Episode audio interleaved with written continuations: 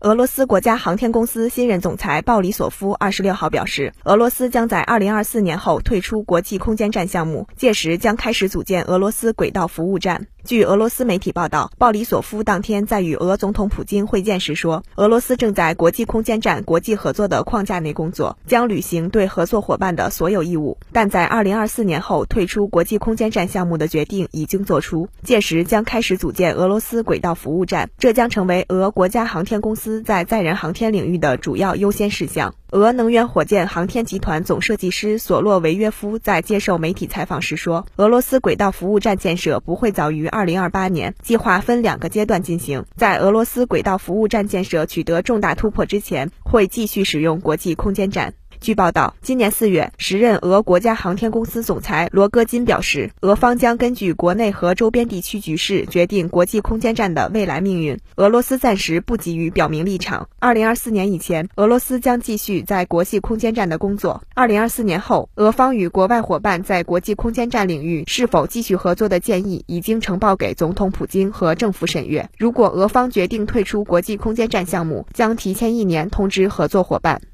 新华社记者莫斯科报道。